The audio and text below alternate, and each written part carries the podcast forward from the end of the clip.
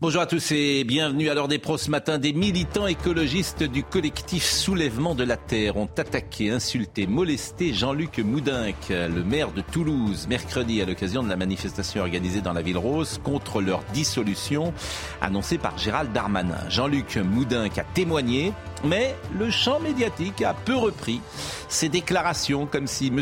Moudinck n'était pas une bonne victime ni ses assaillants les bons agresseurs. À Saint-Brévin, le champ médiatique s'était ému, mais il est vrai que les manifestants qui contestaient le maire étaient jugés de droite ou d'extrême droite.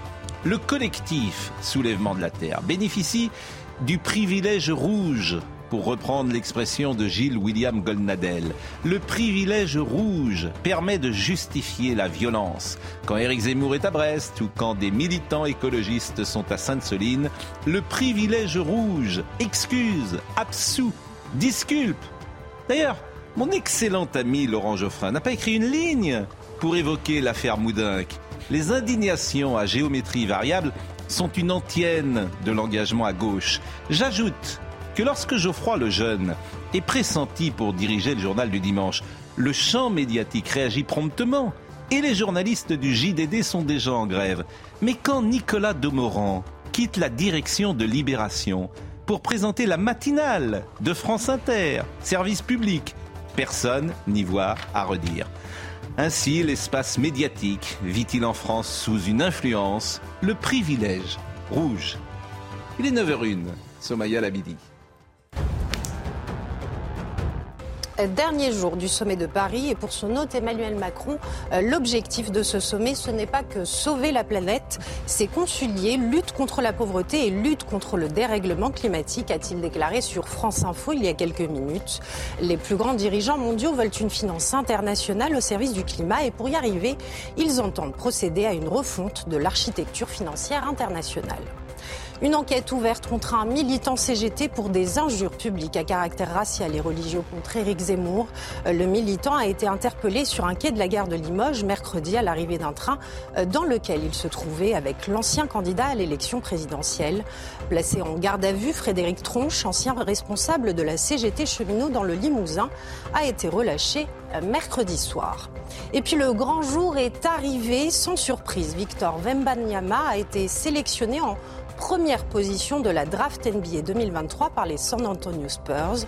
Les larmes aux yeux, le joueur de basket de 19 ans a confié avoir vécu quelque chose d'indescriptible. Il a vite été félicité par Kylian Mbappé sur Twitter qui a écrit Wemby, l'histoire commence maintenant.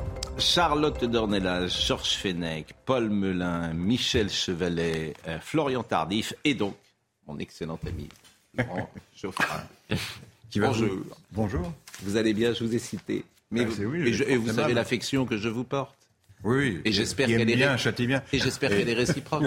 Hein et j'espère qu'elle est réciproque. Qui aime bien, châtie bien. Voilà. Mais c'est vrai que euh, ce que je dis, qui contestera que euh, Jean-Luc Moudinck, c'est pas rien. Mais vous tombez mal avec moi parce que j'ai écrit dans mon journal qui s'appelle Le Journal. Mm. Info. Mm. Bah, que je lis tous les jours et qui est toujours euh, remarquable. Merci. Mm. Non, j'ai écrit deux papiers pour stigmatiser la, la position d'un certain nombre de militants, de responsables, d'intellectuels qui justifient. Par la bande ou directement, la violence euh, des manifestations, euh, notamment des manifestations des soulèvements de la terre. J'ai fait deux papiers très longs pour dire euh, c'est une bêtise, c'est scandaleux, machin, etc. Donc vous tombez assez hmm. mal là. Ah. Et c'était avant Moudinque, on ne peut pas écrire tous les jours sur la oui, mais comment oui, mais Si vous me demandez ma position sur Moudinque, c'est la même, c'est scandaleux de la même manière, évidemment. Oui, mais comment Enfin, vous, comprenez bien qu'il y a. Moudinque, on, on peut l'écouter d'ailleurs, on va l'écouter. Euh, c'est deux poids, deux mesures entre Saint-Brévin et Moudinque. Pourquoi M. Moudinque n'est-il pas invité euh, dans les grands journaux? Euh, Comme ce serait le cas si c'était un maire qui avait été attaqué hmm. par un collectif jugé à droite ou extrême droite. Comment vous expliquez que ni quotidien ne le recevra, ni la matinale de France Inter ne le recevra? Parce qu'il y a une dérive. Ni, c'est à vous ne le recevra. Le sujet, mais ni rien. C'est le Ça, c'est quand même intéressant. Euh, chez les écologistes radicaux et à l'extrême gauche qui Oui, mais ça, c'est pas, c'est pas le seul, moi, la question. Mais si, parce qu'ils tendent à justifier les moyens illégaux et parfois violent. Oui, mais je trouve ça dangereux. c'est c'est la même chose d'aller. euh, Oui, mais pourquoi les ou journalistes, à votre avis Pourquoi l'espace médiatique? Alors, écoutons-le.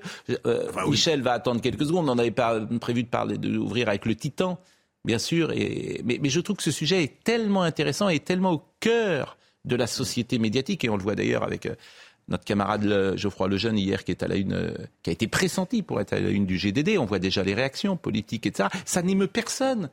Enfin, euh, Enfin, je répète, c'est Nicolas. aussi lié à la réaction des- de l'équipe du JDD. Mais, mais bien sûr, mais, c'est- vous avez raison, c'est l'espace médiatique. Mais Nicolas Demorand, qui est un excellent journaliste, personne ne le il n'a pas contestera. suscité les mêmes réactions en France. Il est, mais il était directeur de Libération. Oui, mais c'est pas, c'est pas une honte. Non, euh, non, mais il va, il va à la matinale sur le service. Oui, mais vous vous rendez compte Enfin, Ben, c'est un engagement, un politique d'être directeur de Libération. Et il présente la matinale de France Inter. Vous imaginez si, si euh, Charlotte Dornelas, qui est à Valeurs Actuelles, euh, allait euh, sur euh, France Inter et, et- et faisait la matinale? Mais les gens, mais les gens diraient ce n'est pas possible. Alors écoutez, Monsieur Moudin, parce que je crois que je l'ai passé hier et je ne veux pas dire que je suis le seul, mais son témoignage n'arrive pas dans les grands médias. Si tant est que nous ne soyons pas un grand média, bien sûr, puisque nous sommes un grand média. Je l'ai lu quand même, je l'ai lu dans un média, je sais plus lequel, mais je l'ai lu quand même. mais je, ce que- en ça, fait, si c'était, il serait l'invité de 20h. Ça ferait l'ouverture. Et on dirait la peste brune est là. Les, les, comment dire, les néo-nazis sont de retour. Alors écoutez, monsieur Moudin. Et hier soir, nous n'avons pas reculé. Nina, Johnny, euh, Nicole Yardeni, euh, Caroline Adou-Bielsa, on a fait face. Nous étions cinq, ils étaient cent. Ils vociféraient. Une violence incroyable. Moi, j'ai l'habitude. Mais à ce niveau-là, je ne l'avais jamais vu. Et lorsque nous avons continué à cheminer au même rythme, ces gens-là, qu'est-ce qu'ils ont fait? Ils nous ont attaqués de dos. De dos. Voyez le courage. Ils nous ont lancé des projectiles. Ils ont ouvert des poubelles. Ils ont extrait les déchets. Et ils nous ont lancé de dos, y compris sur des femmes.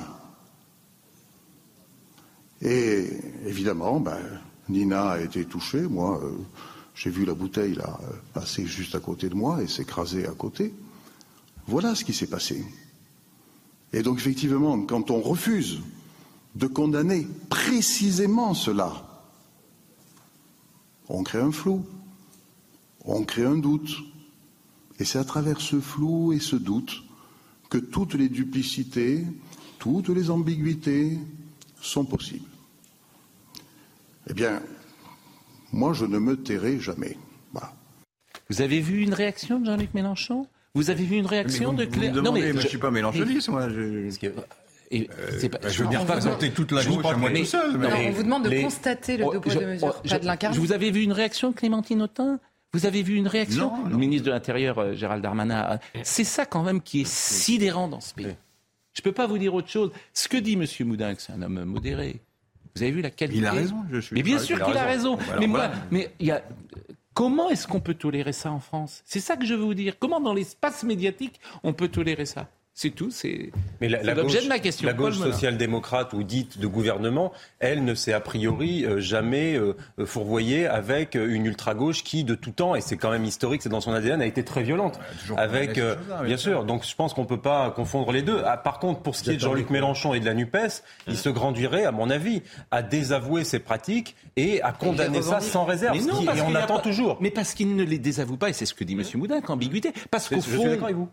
au fond, je veux dire, euh, c'est la phrase, j'ai- j'ai rapporté la célèbre phrase de Sartre. L'écrivain est en situation dans son époque, chaque parole a des retentissements, chaque silence aussi. Je tiens Flaubert et Goncourt pour responsables de la répression qui suivit la commune, parce qu'ils n'ont pas écrit une ligne pour l'empêcher. Ce n'était pas leur affaire, dira-t-on, mais le procès Calas, était-ce l'affaire de Voltaire? La condamnation de Dreyfus, était-ce l'affaire de Zola? L'administration du Congo, était-ce l'affaire de Gide Chacun de ces auteurs, en une circonstance particulière de la vie, a mesuré sa responsabilité d'écrivain. Il parle pour les écrivains, mais on pourrait parler pour les hommes politiques et aussi pour les journalistes. Je suis désolé. Ouais. Vous avez l'air malheureux que Jean-Luc Mélenchon euh, ne se manifeste pas, mais c'est désespérant. N'attendez- pas demain ce qui ne s'est pas produit Hmm. jusqu'aujourd'hui par un homme politique qui déclare que la police tue. C'est fini, on n'en parle plus. N'attendez pas qu'il y ait une évolution de ce point de vue-là. C'est peut-être désespérant, mais c'est une réalité. Je suis inquiet, comme tout le monde, Hein. du climat en France, de la radicalité de certains. Oui, mais elle vient d'où cette radicalité? Elle, Elle vient de là. Elle vient, c'est, elle vient uniquement à gauche. Depuis Mais enfin, des à semaines gauche, et des à mois. gauche, pas à gauche. Bah, Non. euh, À gauche. parfois d'extrême droite. Mais, Ah mais vous n'avez pas, vous n'avez pas ça à droite. Pardonnez-moi si vous À avez. droite, euh, à droite, euh, ça dépend quelle droite. Mais vous n'avez pas de- À Saint-Brévin, c'était pas le Parti socialiste. euh, Ah, parce que vous savez qui a mis le feu, vous Ça y est, vous avez fini l'enquête? Bah, les gens qui ont fait le- le- les, les manifestations, oui. Ah bah c'est deux choses différentes, j'espère quand même. De manifester et de Non, non, je mettre parle le pas de une l'incendie, je parle des menaces et des insultes et, et- et- et des manifestations qui étaient, qui étaient très agressives. Elles étaient agressives, hein. Parce que les manifestations, elles C'est pas Mélenchon qui lançait des cailloux. Donc euh, On- on, on- leur reproche la On même chose. demande systématiquement, et c'est justifié, à ce que Marine Le Pen ou à ce que les représentants de la droite nationale fassent une rupture franche et nette avec tous les mouvements violents qui appartiennent à l'extrême droite, ce qu'ils font, il serait normal que l'extrême gauche mélanchoniste fasse la même chose avec l'extrême gauche violente, sauf qu'elle ne le fait jamais et que personne fini. ne lui fait jamais Mais ce procès. c'est un Voilà, ça qui est Ah, je veux insupportable. dire, pardon, pardon, mais il n'y a même pas besoin d'aller à l'extrême gauche. Hein. Anne Hidalgo euh, a, a défendu les soulèvements de la terre. Anne Hidalgo, c'est pas Mais bien l'extrême sûr, gauche. Je suis d'accord avec vous. mais- mais Paul a raison. Moi, je parle même pas de. Je parle de l'espace médiatique. Johanna Roland, maire de Nantes, ne souhaite pas la dissolution des soulèvements de la terre.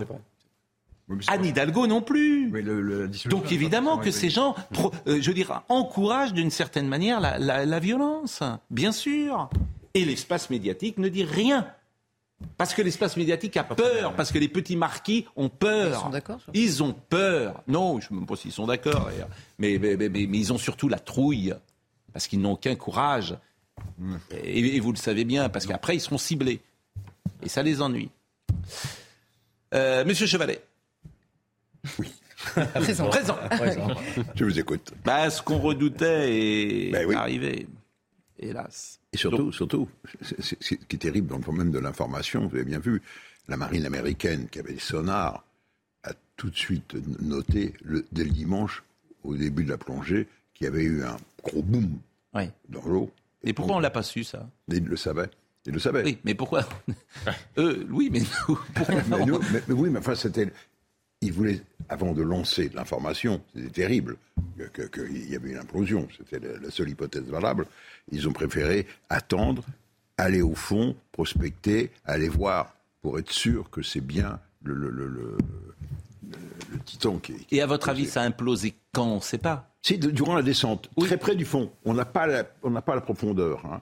Mais ils disent, les Américains disaient deux heures, deux heures après la début. Donc ils étaient presque arrivés sur. Et à ce moment-là, souvent c'est une question qu'on vous a posée également pour les catastrophes d'avion, mais on pense évidemment à la vie de ces pauvres gens. Euh, la mort est immédiate? Ah bah là, oui. Vous vous rendez compte, là, c'est une rupture de structure. Je ne sais, sais pas à quel niveau. Est-ce que c'est le hublot, le hublot avant? Est-ce que c'est la liaison entre la partie en titane à l'avant qui porte le hublot et puis la structure cylindrique, qui est une erreur d'ailleurs de conception, en fibre de carbone? Est-ce que ça s'est produit là? Je- je- On ne sait pas encore. Ils vont le savoir. Mais parce ils n'ont pas vu la mort venir, c'est ça le sens de la question. Et on à peut mon avoir- avis, non. Oui. Non. Parce que souvent c'est la soudain. question qu'on vous pose Non, dans les catastrophes. Non, non, non, la pression est énorme. pression. était- C'est 400 kilos par centimètre. Ouais, euh, Bon. oui, pour- pour- pour Écoutons, 380. écoutons le contre-amiral hier qui a pris la parole pour adresser ses condoléances. de la part des gardes-côtes des États-Unis et de tout le commandement unifié, je présente mes condoléances les plus sincères aux familles. Je ne peux imaginer ce qu'elles ont enduré et j'espère que cette découverte leur apportera un peu de réconfort dans ces moments difficiles. Euh, comment et pourquoi Écoutons le contre-amiral? Et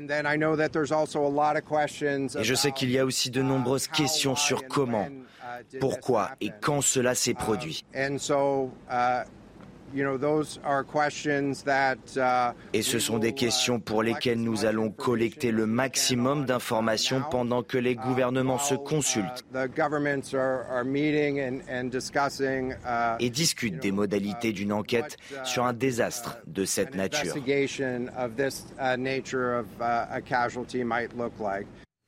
Elisabeth Guedel, Désastre, un peu fort. Une catastrophe, oui. Pas, pas désastre. je vous en prie. Vous avez fait un papier d'ailleurs. euh, Ce matin, oui. Justement, je, avec les deux, euh, deux oui, vous, vous, parlez de deux poids, deux mesures. C'est intéressant parce que euh, autant on a eu raison de déployer tous les moyens qu'on a déployés pour mmh. sauver ces mmh. pauvres gens. Mais quand on compare avec le naufrage du, qui a eu lieu la semaine dernière, hein, du cargo dont on ne connaît même pas le nom d'ailleurs, il y a eu 500 morts. On en a parlé, hein, c'est pas la question. Mais quand vous regardez la manière dont les secours ont été organisés, c'est beaucoup, il y a eu beaucoup moins, beaucoup moins. Il y avait un seul bateau sur place. Pour, euh, ce bateau était arrêté, on le savait. Il y avait 500 personnes à bord, 700 je crois. Et, il, était donc dans une situation très dangereuse, sans gilet de sauvetage, sans canot de sauvetage. Et on a envoyé un bateau qui a essayé de le remorquer, apparemment, d'après certains témoignages, c'est en le remorquant qu'il l'a fait chavirer. Pas de chance. Mais, mais vous voyez la différence de, Je ne parle pas du traitement médiatique, bon, ça, on en a parlé beaucoup de ces, 500 morts, mais, mais le, la, manière dont les secours ont été organisés, autant que je puisse en juger, l'enquête le dira, euh, ça a été un peu léger. la différence, ils sont quotidiens quand même. Comment? Les secours en Méditerranée et en mer Égée, ils sont quotidiens. Ils sont, ah mobilisés. Vous aviez quand même 500 personnes. Euh, mais je dis pas le contraire. Ce que je veux dire, c'est que contrairement à ce que, mais vous avez raison, c'est autour de l'affaire du Titanic, ça a mobilisé énormément de choses partout. Oui, je comprends très bien. Moi, ça m'a intéressé aussi. Mais c'est vrai qu'objectivement, les gens. Mais vous parlez du manque de moyens. Bah, vont dire, bon, bah, d'accord, quand, il y a ces quatre Américains, euh, on déploie tout, et quand c'est nous. Euh, il y a 500 eh morts et on n'a pas, pas, mis à disposition les mêmes moyens. Voilà, c'est vrai. Ah, on les met tous les jours. C'est une différence de taille. Écoutons les jours, non, il n'y a pas tous les jours des bateaux de, où il y a 3 000 où il y a Mais les secours sont mobilisés évidemment quotidiennement sur la mer. En, en la vocation de Frontex, c'est de secourir. Mais oui, en, en Méditerranée, vous êtes en, cas de secours permanent. Oui, mais enfin, je. Quelques, quelques bateaux vous soyez. des gens qui se noient. Mais bien sûr, je vous dis. Jours, non, vous êtes simplement en train d'essayer de nous dire qu'il y a un manque de moyens parce qu'on considère moins ces personnes. Je vous dis, il n'y a pas un manque de moyens. ces moyens sont mobilisés quotidiennement. Ça n'enlève rien au drame du dernier naufrage. Simplement, il y, a, il y a quand même des moyens qui sont mis en place en permanence, précisément pour le secours en mer, de la part de l'Europe à destination des personnes qui traversent ces mers. Euh, oui, mais certains bateaux grecs ont été accusés non pas de secourir, mais de remorquer à l'extérieur des, eaux territoriales. C'est absolument une autre histoire. C'est plus, du secours. Non, non, là c'est absolument une autre histoire. Écoutons Elisabeth Guedel. c'est pas sûr. Si. écoutons Elisabeth Guedel euh, qui nous donnait des informations sur le Titan. C'est une révélation qui suscite beaucoup de questions aux États-Unis. La marine américaine, l'US Navy, a détecté dès dimanche, c'est-à-dire le jour même de la perte de communication avec le sous-marin Titan, le signal dans l'océan d'une implosion. L'US Navy a transmis ces informations aux gardes-côtes, ce qui a permis de réduire la zone de recherche, d'envoyer un robot au fond de l'océan et donc de découvrir les débris près de l'épave du Titanic. À aucun moment lors des conférences de presse, la découverte de la marine américaine n'a été évoquée. Et surtout, plus troublant, on sait que les équipes de recherche étaient en contact permanent avec les familles des cinq hommes à bord. Qu'est-ce qui a été dit à ces familles? Est-ce qu'elles ont su dès dimanche qu'il y avait eu une implosion? On imagine ce qu'elles ont dû vivre durant ces quatre jours de recherche avec euh, cette histoire de son entendu qui a alimenté euh, les espoirs. En tout cas, les analyses sur place vont se poursuivre pour cartographier toute la zone de débris avec un dispositif allégé et pour savoir déterminer exactement quand et pourquoi il y a eu cette implosion à bord du Titan qui a coûté la vie à ses passagers. Michel Chevalet, c'est vrai que l'entretien de cet espoir euh, peut poser problème. Non. si vous voulez, vous voyez bien, le, c'est un problème de, communication, j'ai bien compris. C'est la marine américaine, elle a des moyens énormes, elle est à l'écoute de tout ce que, notamment pour les sous-marins russes et autres, elle savait. Elle, est bien vue. Vous parlez tout bas ce matin, donc je, tends l'oreille. Hein vous parlez tout bas ce matin, donc je tends ah l'oreille. ah bon, pourtant j'ai la voix qui porte. non, non, vous avez, vous avez vu, ils savaient, les autorités américaines savaient, ils étaient en liaison avec la famille, mais on a continué, disons, à occuper l'espace médiatique en nous faisant croire qu'il y avait une survie, que des, gens tapaient sur la coque, ce qui était faux. Ah, vous, voyez. C'est pour ça que je vous interrogeais. Alors, je vous propose d'écouter Bertrand Sipose. Il était hier soir avec Julien Pasquet et vraiment, il dit tout dans cet euh, échange avec euh, Julien et il balaye tous les sujets euh, que euh, nous nous posons. Je vous propose de l'écouter, ça dure 4 minutes, mais c'est vraiment passionnant. C'était vraiment, c'est vraiment un petit monde en fait, puisqu'on se connaît euh, tous. On ne s'apprécie pas tous forcément, bien entendu. Euh, mais j'avais la chance de, bien connaître euh, Paul-Henri Narjolet et, on s'appréciait tous les deux et on échangeait régulièrement, sans pour ça être un ami proche, comme vous avez pu recevoir sur vos plateaux. Évidemment, c'est une issue tragique à laquelle malgré tout, tout le monde, tout le monde s'attendait un petit peu, puisque la perte d'un sous-marin dans ces conditions-là, euh, mais quand même, euh, quand même, enfin, j'étais, j'étais quand même raisonnablement euh, pessimiste, si on peut dire, depuis le, depuis le début. Est-ce qu'on peut se rassurer? Je, je, pèse mes mots, bien sûr, en se disant qu'ils n'ont pas compté les heures qui les amenaient vers une mort, une mort certaine euh, Oui, c'est. Écoutez, l'heure est un peu plus au recueillement, mais je veux bien aborder ce, ce sujet-là juste l'espace d'un instant en disant que euh, il est clair qu'une implosion est toujours préférable à une lente agonie au fond de l'océan. Euh, maintenant, si on, pouvait euh, aborder autre chose, ça serait quand même plus simple pour moi. Je comprends et je vous fais mes excuses de, toucher un point, un point sensible. L'enquête va être déterminante pour comprendre ce qui s'est passé? Maintenant, il va y avoir une partie d'enquête qui va être va être très intéressante et qui va être menée par des experts euh, américains, j'imagine, euh, qui sont un petit peu l'équivalent euh, du BEAMER ou du BEAR que l'on a en France lorsqu'il y a BEAR quand tu as une catastrophe aérienne.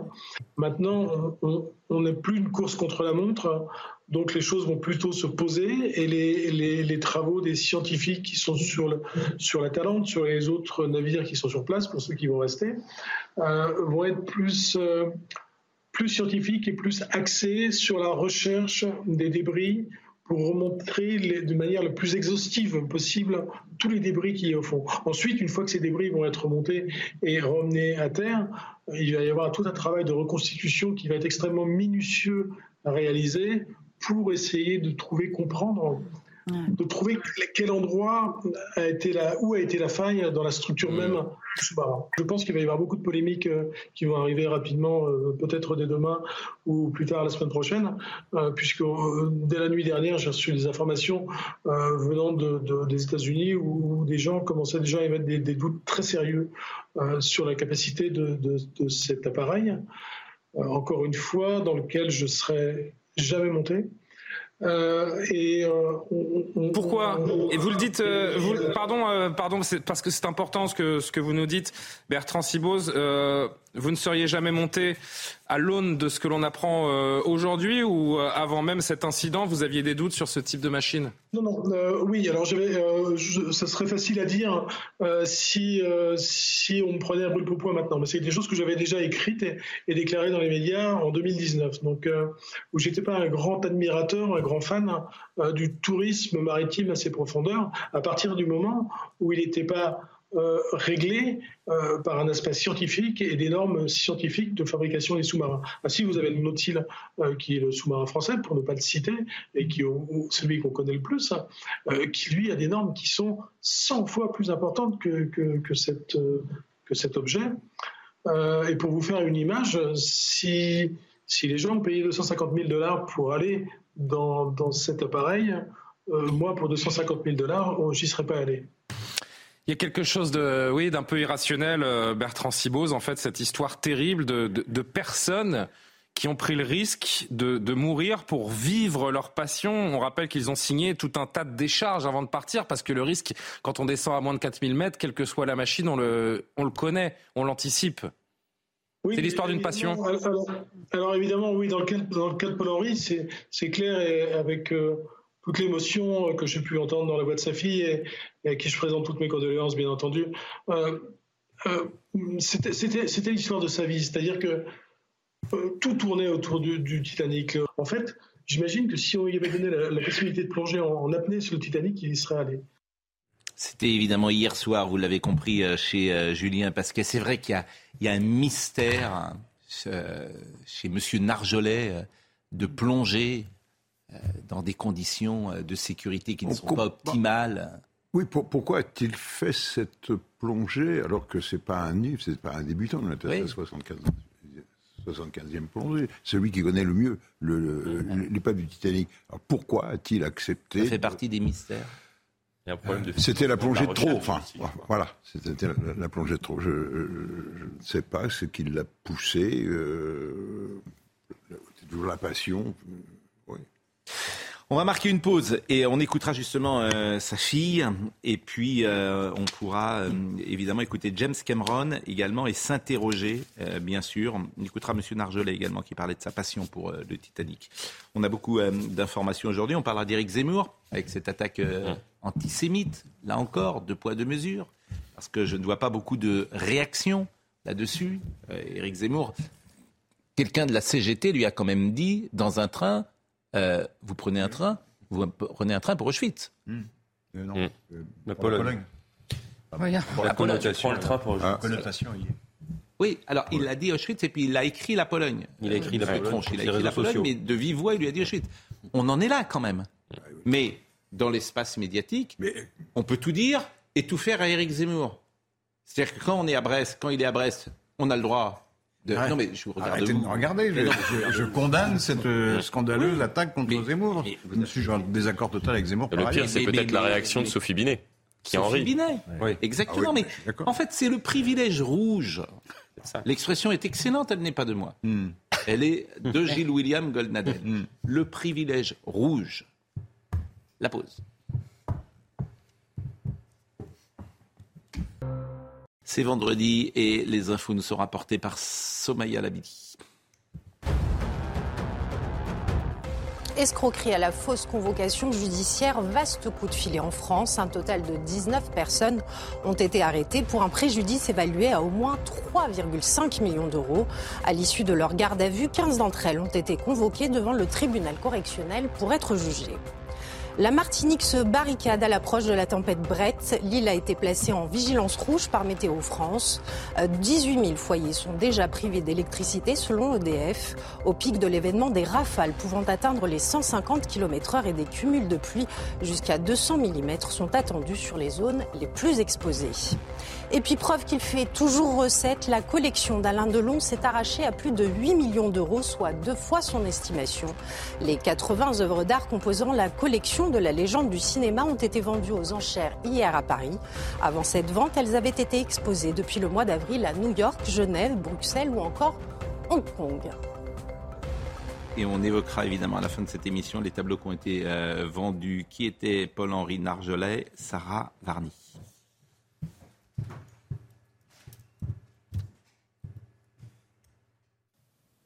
Paul-Henri Narjolet, 77 ans, était l'un des connaisseurs les plus pointus du Titanic. Il s'agissait de sa 38e mission pour rapprocher le célèbre paquebot. Cet explorateur des fonds marins a débuté sa carrière comme officier de marine, commandant du groupe de plongeurs des mineurs de Cherbourg, avant de devenir pilote de sous-marin dans la marine nationale française. Il passe ensuite à l'archéologie marine avec la fouille de plusieurs épaves. Ceux qui l'ont bien connu évoquent un homme passionné. Ma relation avec Paul-Henri Nargelet était euh, plus que plus qu'amicale, on peut dire euh, même euh, fraternelle, puisque pareil de mon côté, j'avais aussi la passion, c'était l'exploration sous-marine, et on parlait exactement le même langage. En 1986, il devient responsable des sous-marins d'intervention profonde de l'Ifremer, un an après, il côtoie l'épave pour la première fois à bord du sous-marin français Nautil. C'était pas un aventurier dans le sens, euh, euh, comment dirais-je, dans le sens risqué du terme. Euh, il mesurait ses actions, il mesurait ce qu'il faisait. mais encore une fois, il aurait, s'il avait pu plonger en apnée sur le Titanic, il y serait allé, je crois. S'en suivent des dizaines de plongées permettant notamment de récupérer des centaines d'objets. Les dernières remontent à l'été 2021.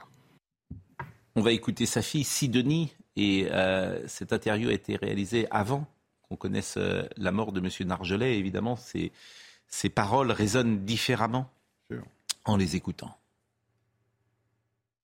Mon père a participé à la première expédition qu'il y a eu sur le Titanic à la fin des années 80 et depuis c'est sa plus grande passion.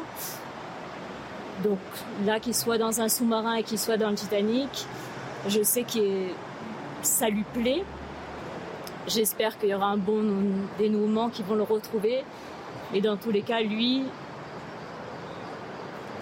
lui, il est, il est heureux là où il est. Et ça, c'est rassurant. Il est heureux là où il est, disait sa fille avant de connaître l'épilogue de ce drame. Écoutons-le, Monsieur Nargelet, on l'avait parlé du Titanic, c'était il y a une quinzaine d'années.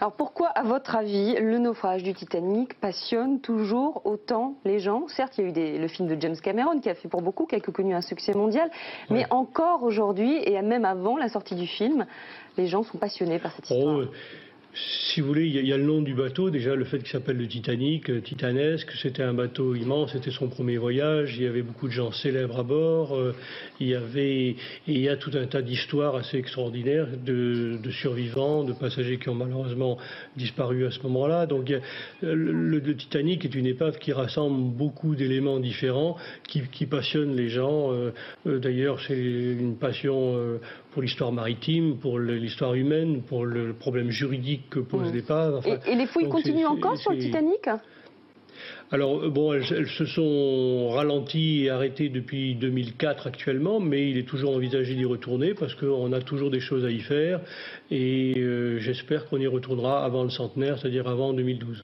Vous le connaissiez, Michel Chevalet? Oui, je l'ai rencontré une seule fois. Oui, oui, pas, intimement, mais je, l'ai rencontré.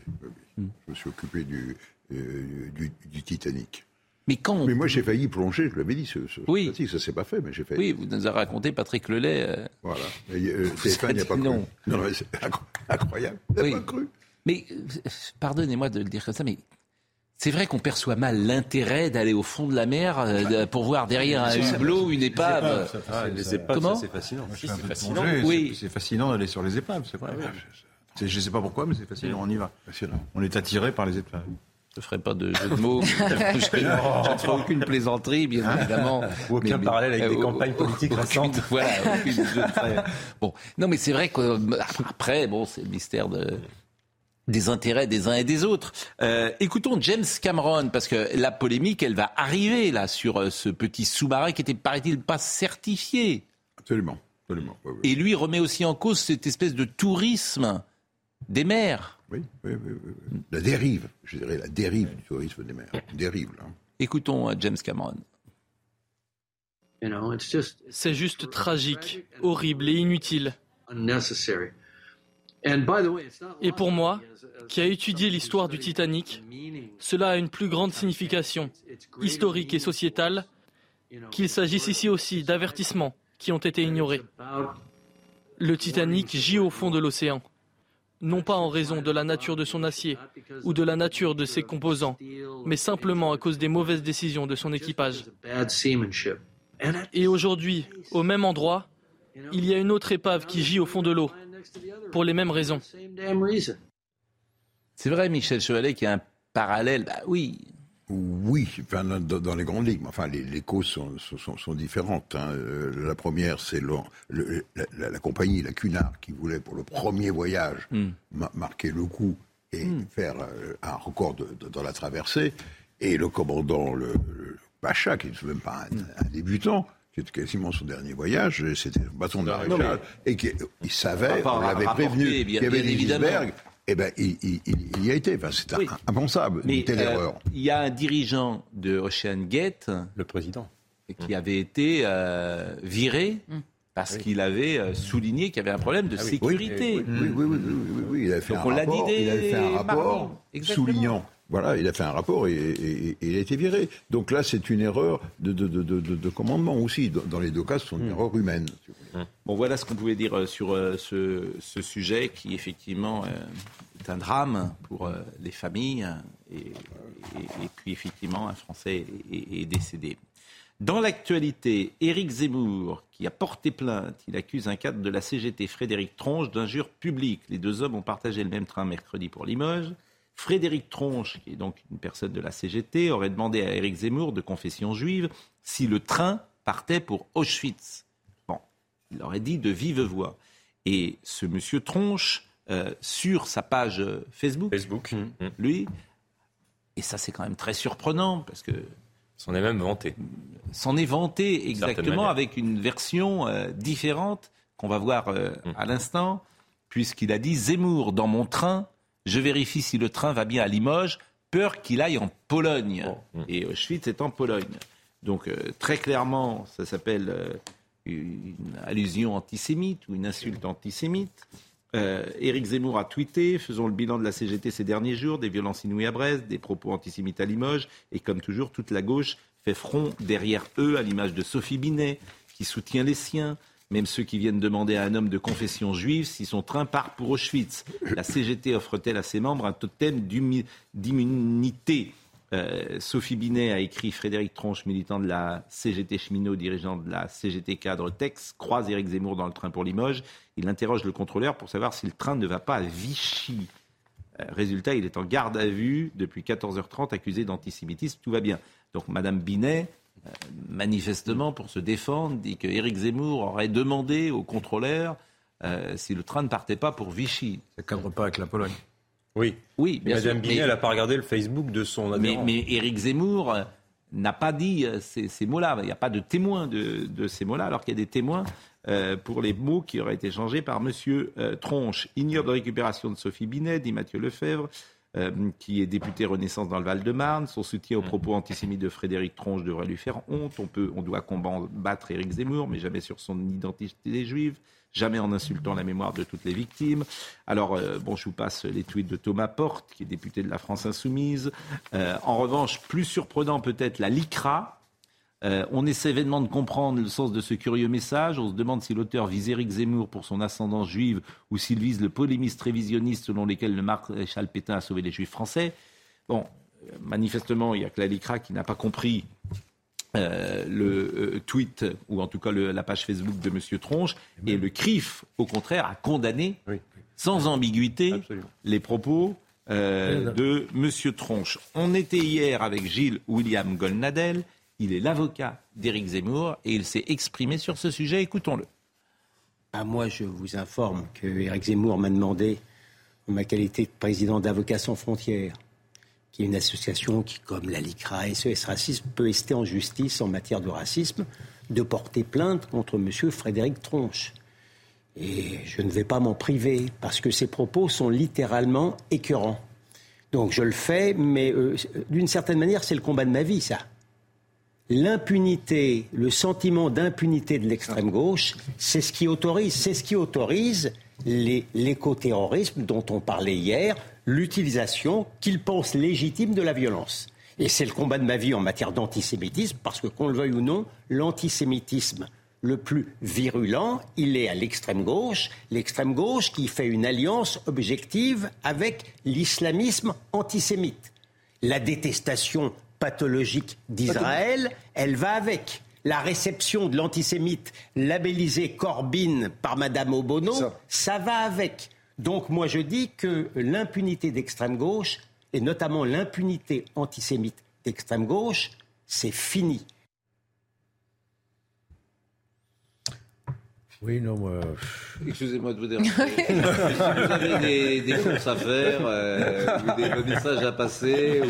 Non, parce que mon ami Mario Stasi m'a envoyé un texto. Ah, à l'instant. Suite, euh, suite, à, oui, parce que, oui. à ce que j'ai dit hier. Vous vous oui, souvenez où vous je, je, je m'étonnais. Je Et qu'est-ce qu'il vous répond? Alors, il l'a entendu, donc il me répond en m'envoyant son tweet, en fait. Pour bien expliciter sa, sa position, on essaye vraiment de comprendre le sens de ce curieux message. On se demande si l'auteur vise Éric Zemmour pour son ascendance juive ou s'il vise le polémiste révisionniste selon lequel le maréchal Pétain a sauvé des juifs français. Je, je comprends que vous venez de vous réveiller à l'instant, mais c'est ce que j'ai dit il y a deux minutes, oui, non, euh, cher Georges. Ce que je voulais dire est rajouter... Parce que Mario Stasi est président de la Ligue. Oui. Ah, c'est pour ça, rajouter, euh, pour lequel je garde toute mon amitié, bien sûr. Bien sûr, pour lequel, votre amitié non, rajouter, c'est dans les deux cas, oui. ça pose problème. Les deux interprétations oui. sont injurieuses et discriminantes. Il n'y a pas photo. Quoi. Non, mais le problème de la LICRA ah. et peut-être aussi de Mario Stasi, c'est que il déteste Éric Zemmour. Mais c'est pas parce qu'il déteste Éric Zemmour hmm qu'il ne faut pas prendre position. C'est tout le sujet. Mais il faut. Ils sont obsédés. Certains sont obsédés par Éric Zemmour. Là, il n'y a pas de, de prise. Il a pas de prise que... de position. Voilà. Oui. Alors, tu peux, dit, on s'interroge. Tu peux être, ne pas être d'accord avec lui. Je pense que la majeure partie, d'ailleurs, des jeunes gens ne sont pas d'accord avec lui parce qu'il n'a fait que 7% la dernière fois. Donc c'est dire s'il y a peu de gens quand même qui sont d'accord avec lui. significatif quand même. Certes. Mais avoir de l'honneur. Il est clair qu'il n'y a pas beaucoup de gens pas beaucoup de gens. La majeure partie des gens ne partagent pas ces idées. Mais il faut savoir si vous voulez la réaction de Renaissance est plutôt bonne. Oui.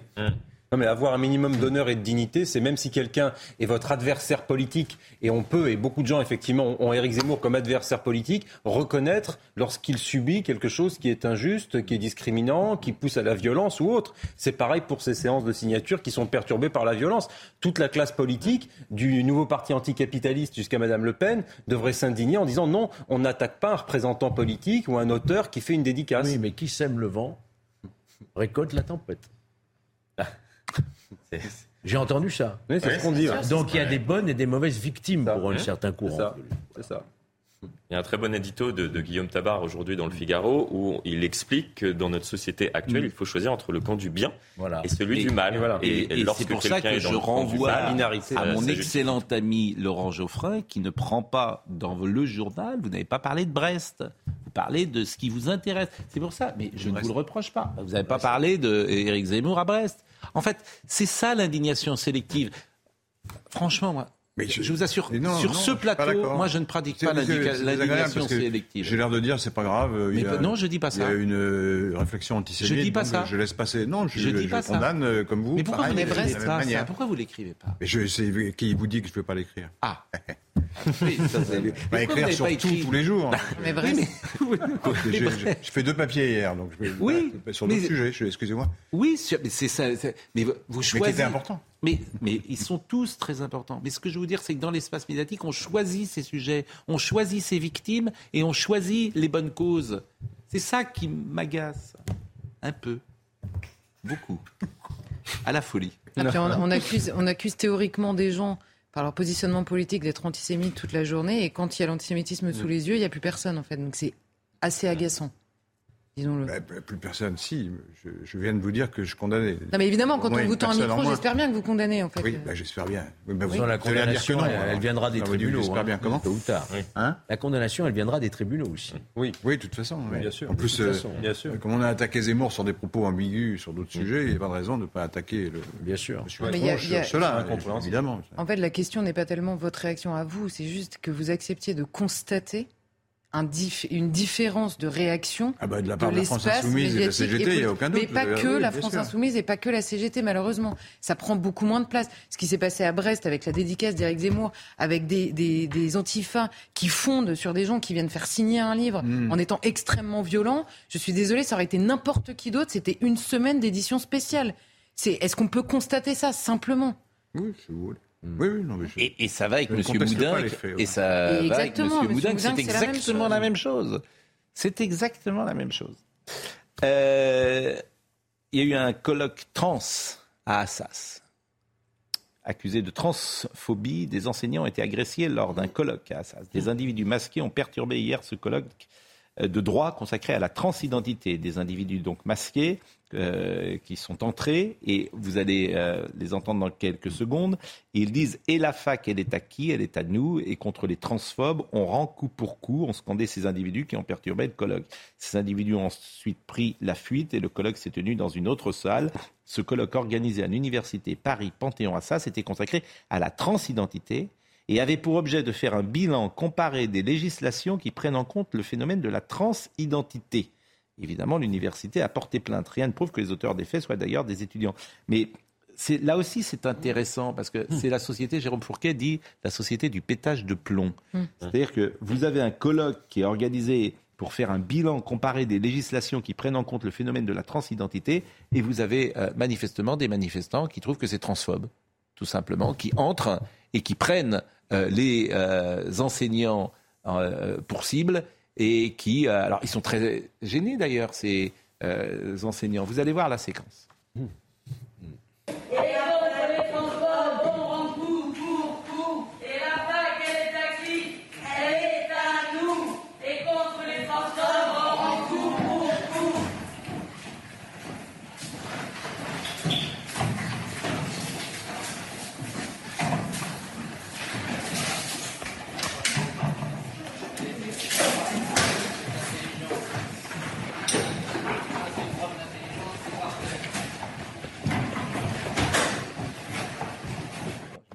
que c'est un colloque qui n'avait pas. Le succès n'était pas.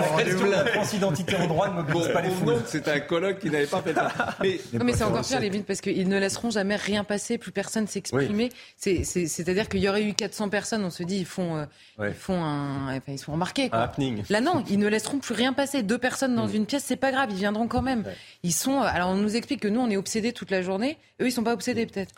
C'est-à-dire qu'en fait, on ne fait que réagir à leur obsession permanente. C'est-à-dire que donc moi je trouve ça encore pire en fait que sur les images il y a trois personnes. En plus ce sont des, sont des minorités actives, agissantes qui font énormément parler d'elle, alors même qu'ils représentent finalement assez peu numériquement. Enfin, on le dit souvent, et c'est quand même la vérité. Maintenant, le problème, c'est plutôt la complaisance ou le fait que les présidents d'université sont pétrifiés à l'idée de passer pour des réacs en disant, bah non, effectivement, euh, on laisse les colloques se dérouler. Ah bon, bah vous êtes d'extrême droite, monsieur le président de l'université. Donc le président euh, se tait et préfère laisser des petits nervis d'extrême gauche fiche la pagaille dans les universités et empêcher le libre débat. Alors c'est terrible pour le libre débat parce qu'il n'y a plus de pluralisme dans beaucoup d'universités de sciences humaines en France mais il faudrait peut-être aussi que les présidents d'université et que les profs prennent un peu leurs responsabilités et qu'ils fassent preuve, je ne sais pas, de courage, par exemple. Florian Tardif, il serait bon de citer Edgar Morin.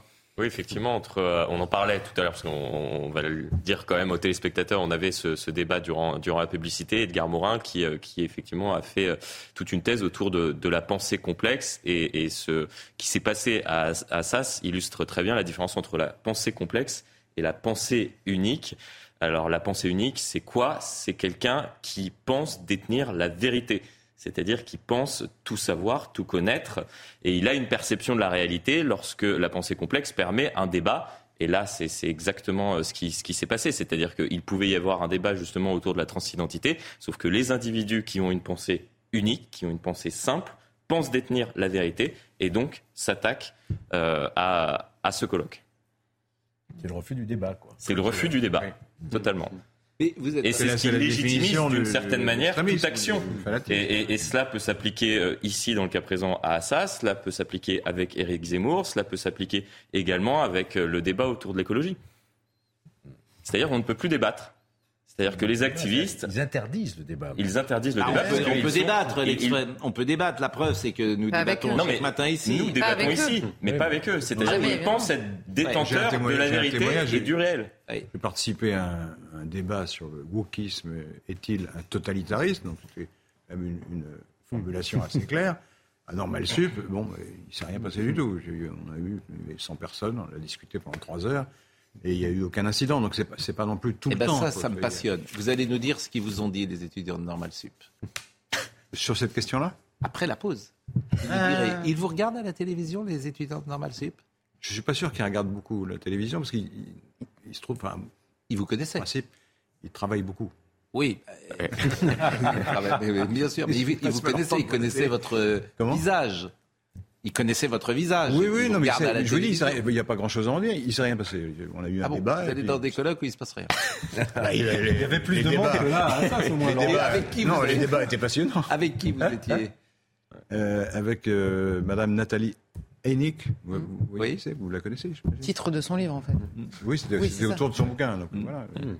On a débattu de son bouquin. Et, il y avait des gens qui euh, il y avait défendaient. il y avait, il y avait deux, deux, trois opposants, oui, bien sûr. Mm. Mais ils étaient très polis. Mm. Euh, virulent, mais poli. Viril C'est pas non plus. Viril, mais correct. on a raison de mettre en, en, exergue les, endroits où il se, ça se passe mal, mais il y a des endroits où ça se passe bien. Donc, exagéré. La pause, la pause. Euh, vous restez avec nous jusqu'au bout ou je vous dis au revoir? Non, je, parce qu'il faut, que je prépare. À midi, à midi, je remets le couvert. Oui. et puis ça va midi. Une expression journalistique que je ne connaissais pas. oui, qui fera plaisir à Sonia Mabrouk. Ou alors il y a l'expression remettez-nous sur la patronne. Enfin, Bien ah, oui. Madame, Messieurs, la pause et à midi, euh, Michel Chevalet remet le couvert. Donc soyez présents pour euh, sa nouvelle intervention. À tout de suite. Sommeil à midi nous rappelle les titres du jour et après on va parler peut-être de ce basketteur français qui est un des meilleurs joueurs du monde. Extraordinaire. Effondrement d'un immeuble à Paris, une personne toujours recherchée. Les recherches se poursuivent mais sont compliquées par le risque de sureffondrement des immeubles avoisinants. Les décombres sont encore menaçants pour les secours. Pour rappel, la très forte explosion d'origine indéterminée s'est produite ce mercredi rue Saint-Jacques à Paris et a fait euh, six blessés. Elisabeth Borne au 54e Salon du Bourget. La Première ministre veut mettre à l'honneur l'aviation décarbonée pour atteindre l'objectif zéro émission nette en 2050 fixé par l'accord de Paris. Une visite qui intervient après celle d'Emmanuel Macron qui a dévoilé une série de mesures dans le but de développer le premier avion vert en France en misant notamment sur les biocarburants. Euh, droits des enfants et conflits, l'ONU ajoute la Russie sur sa liste de la honte. Je suis consterné par le nombre élevé de graves violations commises contre les enfants en Ukraine après l'invasion de l'Ukraine par la Fédération de Russie, a souligné Antonio Guterres dans ce rapport portant sur l'année 2022 et qui sera rendu public la semaine prochaine. Vous connaissez Régis Maillot qui vient régulièrement nous voir. Bonjour. Bonjour Pascal. Bonjour vous êtes un humoriste, mais vous êtes aussi un, peu journaliste, ou beaucoup journaliste. Ça dépend des jours, oui. Non, mais c'est vrai, l'actualité la, prête à rire, hein, mais euh, non, non, je suis pas journaliste, hein, j'ai pas cette prétention. Non, mais il y a ce côté-là. En fait, c'est une tradition, ce qu'on appelait les chansonniers. Ouais, la satire, oui. Voilà, qui euh, a un peu disparu et que euh, vous réinventez, vous, avec vos amis, régulièrement. Je pense à l'excellent Jérôme de Verdière, écrivain également, qui a écrit La Robe, merveilleux. La Robe, qui est un vrai succès. Et puis on peut vous voir, euh, c'est tous les sur euh, tous les 15 jours? Ouais, tous les 15 jours sur Paris Première. La revue de presse. Bon, et c'est euh, un genre effectivement. Alors c'est un genre qui a un peu disparu, qui est un peu journalistique, chansonnier. Et oui, c'est un genre qui a disparu, mais que tout le monde reprend plus ou moins, parce que maintenant tout le monde fait un peu de la, de la satire politique, euh, avec plus ou moins de, mm. de bonheur. Hein. Puis euh, on a beaucoup de concurrence aussi dans la classe politique, qui est, qui est drôle aussi par, euh, par défaut. Mais, mm. Moi, je ne trouve pas trop drôle en ce moment, mais bon. Et en juillet 2023, vous allez créer à Avignon un nouveau spectacle, Les Nouveaux Ridicules. Exactement. Donc, c'est alors Les Nouveaux Ridicules. Qui est Nouveau Ridicule? Ah, alors c'est son partout. Hein. C'est un petit peu les, les, les nouveaux têtes de gondole du prêt-à-penser. Chaque époque, on a nos, tartuffes, nos dévots à la mode. Et là, c'est vrai. Bah, il y a les, les, les du radis, les, féministes en niqab, euh, on, en a, on, en a, beaucoup. Les, les, euh, wokistes en uniforme sont très, sont très mm. rigolos, ceux-là. Les, euh, les antispécistes sous, sous viandox, on ne les connaissait pas. Le, le, le, vegan radicalisé, ils ont tous en gros ce point commun, c'est-à-dire ils veulent nous, nous évangéliser à, à leur mode de vie. quoi. C'est euh, brut, tranquille, mais laisse-moi terminer mon burger. euh, donc on a, la néo-féministe qui est bien, que, que je suis content d'avoir trouvé, parce qu'elle euh, t'explique que le, niqab, c'est un, vêtement d'embellissement. Mm. La lapidation, c'est un soin du visage, évidemment. Euh, il y, a, y, a beaucoup de... Y en a, on en a plein. Manifestement, ça ne fait pas rire du tout, Laurent Geoffroy. Et ostensiblement, ça le fait pas rire, Laurent Geoffrin. Ça, les, pas les, nouveaux ridicules. Les nouveaux ridicules. Et... Ben, parce qu'il fait partie des anciens, certainement. oh, oh là là C'est un mépris de classe. Oh là là Comme ça, j'aime bien. Non, mais vous êtes, vous, êtes, euh, très aimable et subtil. Hein, oui. Bien sûr. ah, je me mets à niveau. mais moi, vous êtes venu pour m'insulter moi Je plaisante. mais moi, je soupçonne, ah, je, je, soupçonne, bah oui. Laurent, tout de suite, je soupçonne Laurent Geoffroy en fait d'être désespéré. Non, non, mais parce que je le soupçonne de se dire mais Évidemment, évidemment. Le monde m'échappe. Je suis perdu, je me suis trompé sur tout. Parce que j'ai ce en quoi j'ai cru. Non, vous avez la parole. Euh, vous je le jamais trompé.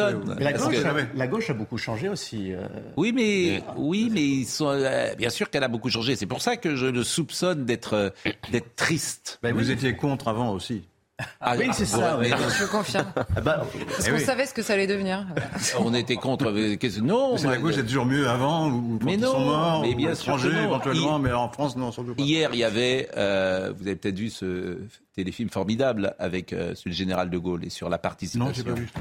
Mais le comédien euh, qui joue euh, de Gaulle, mais il est exceptionnel parce qu'il est de Gaulle en mm. fait. Euh, et je, je, je l'ai pas vu moi. Je l'ai pas vu. Il est. Euh... s'appelle Labarthe. Hein, ah oui, oui. Ah, oui. Samuel Labarthe. Oui, très bien. Exceptionnel, exceptionnel.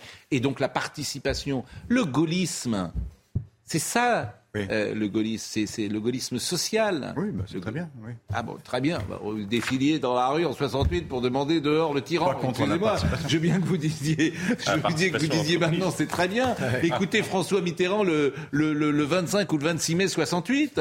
Écoutez-le, votre ami euh, pour qui vous avez voté. Je veux bien que vous disiez que De Gaulle c'est très bien, mais vous avez la mémoire courte. d'État permanent. Mais, ah, le Mitterrand serait, serait considéré Mitterrand, bien, le discours de Mitterrand en mai 68.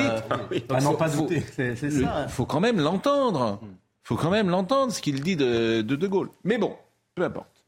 Wemba Nyama. Moi, ça m'intéresse. Est-ce que vous savez à combien euh, de, de, de mètres est le panier de basket? Américain? Je crois que c'est 3 mètres 20. Bah oui, non, on est, en, en, hauteur ou du milieu du non. terrain Non, il, il est à 3 mètres 05. Ah, 0,5. Voilà. Est-ce que vous savez pourquoi? Non. Ah Parce qu'en sautant, Mais le vous allez basketteur nous dire. Mais je l'ai appris très bien. Vous savez, je vous ai parlé des savants de la veille, les fameux savants de la veille, expression de, expression de Proust. C'est-à-dire quelqu'un qui sait quelque chose depuis quelques heures, il dit à tous ses amis. Comme s'il l'avait toujours Comme su. s'il l'avait toujours. tu sais pas ça Je ne savais pas il y a 10 secondes. Bon, parce que ça fait, en fait, ça fait 10 pieds, 3 mètres 05. Ah. Et euh, celui qui a, bah oui, j'ai appris ça il y a 10 secondes. Alors, Les pieds euh, de qui bah, L'idée était tellement brillante qu'en plus d'inventer le basketball, le dénommé Naismith avait trouvé la bonne hauteur. En effet, euh, si 3,05 m vous paraît une hauteur assez aléatoire, cela correspond à 10 pieds tout rond. Aujourd'hui encore, c'est la hauteur officielle d'un panier de basket. Euh, vous savez la pointure de euh, Wemba Nyama? Ça, je vous ai entendu. Deux pieds. 55. Oula. 55. C'est énorme. C'est-à-dire, Presque deux pieds. Oui, bah, 55. ouais, c'est 55. C'est un magnum de champagne. 55. Et il fait 2 mètres, il a 19 ans, il fait 2 mètres 24. Il a encore grandi. Et 2 mètres 24, figurez-vous que c'est le Français le plus grand aujourd'hui. Tous les Français. Il n'y a pas un Français qui est plus grand que 2 mètres 24. Et en plus, il sait jouer au basket, c'est incroyable. Oui, Ah bah, et tu tends, la, tu tends le bras. À 2m24, si c'est Et, 3m05, il et le ballon de 0,5, basket, il le prend avec deux doigts. Et la smart, il peut il l'embrasser. Il peut embrasser une smart Il joue au en fait. oui. avec l'envergure. Comment? Il joue au en fait, le gars. Ouais, non, mais c'est extraordinaire. Bon, et euh, on- alors est-ce qu'on a des images de ce qui s'est passé hier soir, euh, Marine? Regardez hier soir, parce que euh, il a affolé les États-Unis. Il est devenu la nuit euh, dernière le premier Français à être sélectionné numéro 1 dans une draft NBA. Il rejoint le club des San Antonio Spurs. La draft, c'est le mercato du euh, basket. C'est absolument e- extraordinaire. Il a été choisi en première position. Je sais pas quelle taille fait le monsieur. Ouais, non, mais- Le monsieur, il fait 1m90 déjà. Le... Non mais c'est possible là. Bon. Il, y a, il y a une photo qui circule sur les réseaux sociaux d'un homme à ses côtés qui fait déjà 1m90. Il a l'air ridiculement petit. Bon, il, il est, euh, il a été choisi en première position. C'est un rêve qui se réalise. euh, C'est un prodige. Euh, Écoutons-le. Je ne peux vraiment pas le décrire. C'est encore frais. Mais c'est l'un des plus beaux jours de ma vie. Probablement la meilleure nuit de ma vie. J'en rêvais depuis si longtemps. C'est un rêve qui devient réalité. C'est incroyable. J'ai hâte de porter mon premier maillot des Spurs. Vous savez, j'ai hâte. I just can't wait. It's gonna be such. It's the start of C'est le début d'une si grande aventure. Et vous ne savez jamais ce qui va se passer. Et c'est ce qui est excitant, vous savez. Alors, euh, le président de la République a tweeté, euh, Emmanuel Macron, et euh, également tweeté Kylian Mbappé. Victor euh, Nyama, le premier Français être le premier choix du NDRAF, tu nous fais rêver, pas de doute, vous changerez la donne. Et puis, Kylian Mbappé, l'histoire commence maintenant. Et ce qui est extraordinaire, c'est que nous avons trois Français qui sont euh, les meilleurs joueurs du monde Ouais. dans trois sports collectifs Mmh. majeurs. Le rugby avec euh, Antoine Dupont. Antoine Dupont. Le football avec Kylian Mbappé, s'il n'est pas meilleur- le meilleur du monde, il est quasiment le meilleur du monde aujourd'hui, il va sans doute peut-être avoir le ballon d'or. Et vous avez euh, Wemba Diama, qui n'est pas en- en- aujourd'hui encore le meilleur joueur du monde, bien entendu, mais qui est potentiellement, possiblement, Mm. le meilleur joueur du monde. Je vous propose de l'écouter euh, plus longuement peut-être. C'est décuplé par rapport à la France. Euh, franchement, le ouais l'engouement est incroyable et ça donne envie de faire des, des bonnes choses pour euh, voilà pour faire plaisir à tous ces gens qui, qui croient en moi et qui donnent vraiment de l'amour en fait. C'est incroyable. c'est en effet une responsabilité, mais quelque chose qui me, qui, me rassure, c'est que j'ai rien à cacher et je, suis, je sais que je suis une bonne personne. Donc, euh, l'influence sur, l'influence sur, sur la jeunesse, notamment, elle peut, elle peut, elle peut que être, elle peut bonne à moins que je fasse des, conneries, en fait. Et, euh, et ouais, c'est, mais au-delà d'être une responsabilité, c'est une envie de ma part d'influencer positivement le monde, notamment la jeunesse. Quelqu'un peut expliquer ce qu'est la draft, peut-être? Mercato, non? Oui, c'est mercato. C'est mercato dans le football.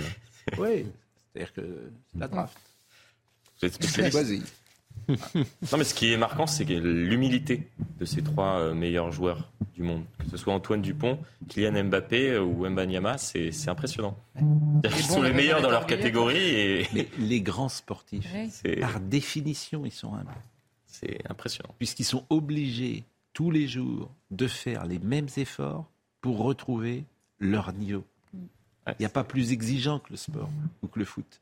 Parce que si tu t'entraînes pas pendant huit jours, tu es mort à ce niveau-là. Donc tous les jours. Et c'est ça, elle est là l'humilité, c'est tous les jours de refaire, refaire, refaire. Zlatan Ibrahimovic est resté une heure de plus. Oui, mais il, le reste, il le reste humble. Regardez Zidane, par exemple, qui joue. Il reste très humble. Mm. C'est un état d'esprit.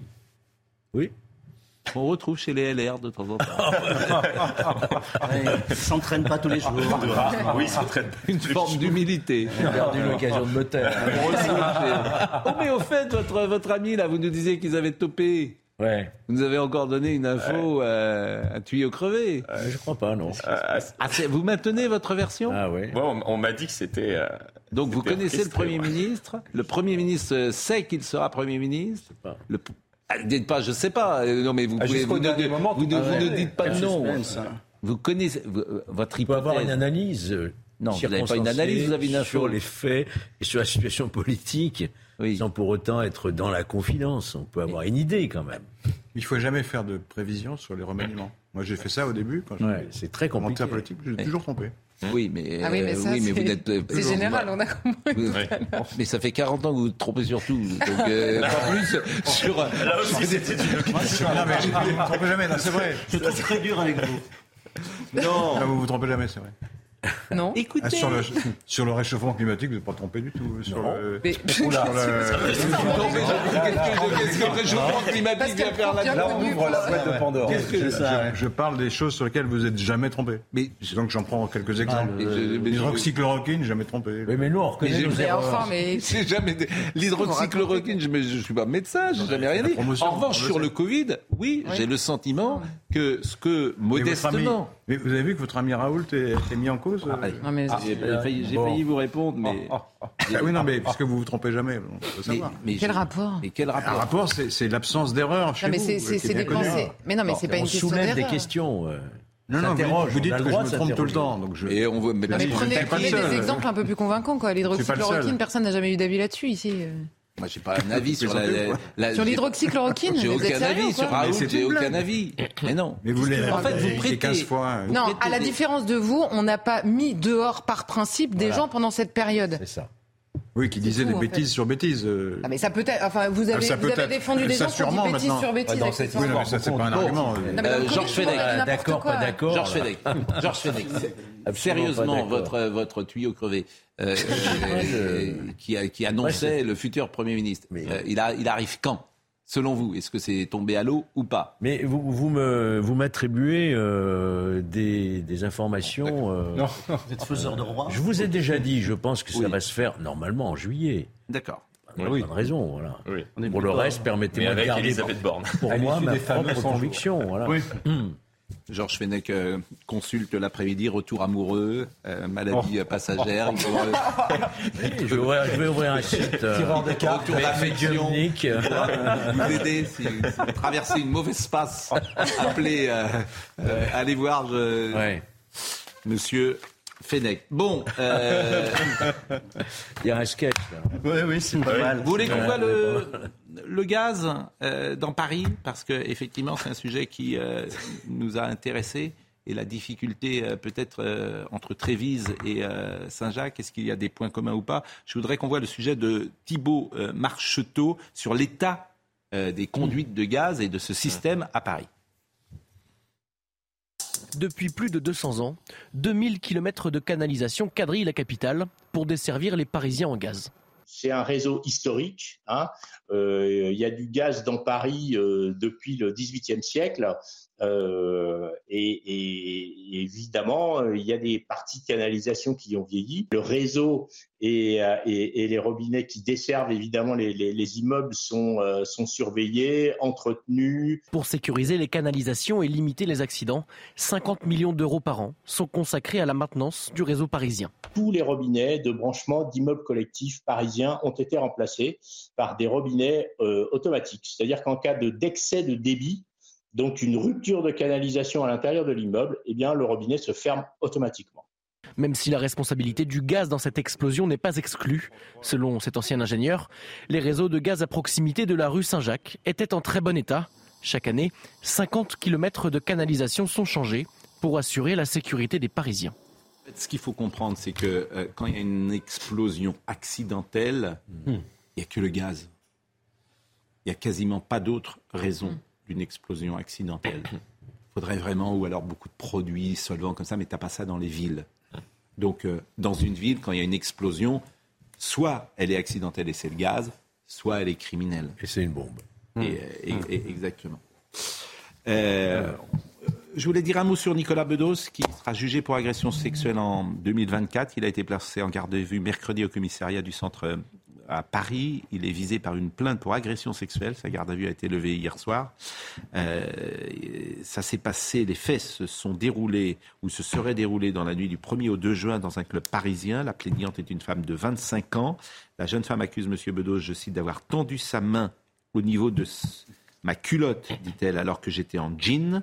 La jeune femme explique l'avoir repoussé, puis l'avoir reconnu en lui disant Va te faire soigner. Un vigile aurait ensuite euh, conduit M. Bedos dehors et cette jeune femme aurait porté plainte quelques jours plus tard, le 12 juin, et il sera donc euh, jugé euh, pour agression sexuelle en 2024. Si vous voulez que je dise. Pas de commentaire euh, particulier sur ce fait divers. Alain Delon a vendu sa collection 8 millions euh, on a reçu euh, Anouchka Delon. Je vous propose de voir euh, peut-être ce sujet qui a excité hier les acquéreurs. Hmm. Parmi tous les trésors d'Alain Delon, un tableau sortait du lot, la baie de Sainte-Adresse de Raoul Dufy, estimé entre 600 000 et 800 000 euros. Ce chef-d'œuvre a finalement été adjugé pour plus d'un million d'euros. Une salle comble, des amateurs d'art, mais aussi des admirateurs d'Alain Delon. J'ai une grande admiration pour euh, Alain Delon, parce que bah, c'est un monsieur qui a commencé vraiment en bas de l'échelle. Il a beaucoup appris, il s'est instruit, et, moi je trouve que c'est ce qui nous fait, c'est un, hommage vis-à-vis de, de nous faire partager toute cette belle collection. Une collection réunie en 60 ans par l'acteur, des tableaux, mais aussi des bronzes de Rembrandt Bugatti. Selon le commissaire priseur, Alain Delon savait déceler le potentiel d'une œuvre d'art un œil extraordinaire et surtout un œil qui traversait les siècles parce que ça allait du début de la Renaissance euh, aux années 50, même jusqu'aux années 80 avec, avec Bottero. Donc c'était cinq siècles d'histoire et 60 ans de passion. Et c'est Alain Delon. Et puis surtout, les œuvres étaient merveilleuses. Enfin, tout, tout était réuni pour faire de cette vente un succès. On le savait, mais on n'imaginait pas à ce point. Avant de rejoindre Paris, sa collection a traversé le monde entier, Bruxelles, les États-Unis puis Hong Kong, preuve qu'à 87 ans, Alain Delon fascine toujours. Il aura 88 ans, Alain Delon, il est de 1935, en novembre prochain. On imaginait 5 millions d'euros et c'est arrivé à, à 8. Vous êtes à Avignon, c'est dans le off, c'est dans le on Ah oui, c'est le off, hein, parce que je suis habillé. Hein. non, le in, c'est très chic. Hein. Je n'ai pas, pas, les moyens. Euh, oui, le off, c'est formidable. Hein. Il y, a, y a 1600 spectacles, euh, une petite effervescence, donc c'est plutôt sympathique d'aller créer là-bas. Moi, j'aime bien, un peu, un peu chaud. Et puis, euh, ça permet d'arriver avec des, des, des, petites nouveautés, puis une petite revue de presse d'actu politique, mmh. parce que je sais que les, les, les gens aiment bien. Toi. Donc, ça, ça fait aussi partie des nouveaux ridicules. Eux, ils bougent pas, c'est les, les hommes politiques. C'est vrai qu'on a on a des biens, là, on a Macron 2 qui est très sympathique. Quoi. En plus, ça va plus, on voit qu'il est plus narcisse que Jupiter, ça c'est sûr. Qu'est-ce qu'on a d'autre? Bah, Mélenchon, qui, est, de, mieux en mieux. C'est Papy qui fait, qui fait de la résistance, puis c'est Pépé qui fait de la collaboration, grosso modo. Euh, on a Marine Le Pen qui est formidable toujours, c'est la, desperate housewife des, de la France périphérique. Quoi. C'est, elle est très pratique Marine Le Pen parce qu'elle a, elle a inventé le, la présidentielle à un tour, donc ça c'est très très pratique. Quoi. La leader de la politique, elle dérange personne parce qu'elle finit toujours deuxième. Mhm. Macron lui doit toute sa carrière. Euh, qu'est-ce qu'on a dans, dans, le paysage? On a Yannick Jadot, là, le, le ver solitaire. Qui est, mm. Sandrine Rousseau, bah, j'en parle pas parce que c'est de l'humour et je ne suis pas, je suis pas euh, thérapeute, mais. Euh, mais, et je, je, vais vous dire, j'espère que vous êtes plus original que ça parce que ça on le dit souvent tous les matins. Ici. oui, oui. non, mais faites attention. Hein. Là, j'essaie d'être, j'essaie d'être soft. Hein, c'est la télévision. on n'est on pas.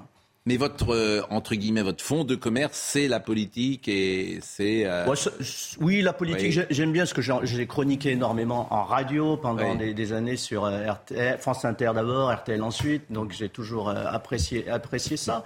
Et puis c'est comme une, une tradition, c'est des marionnettes, c'est le grand guignol quoi.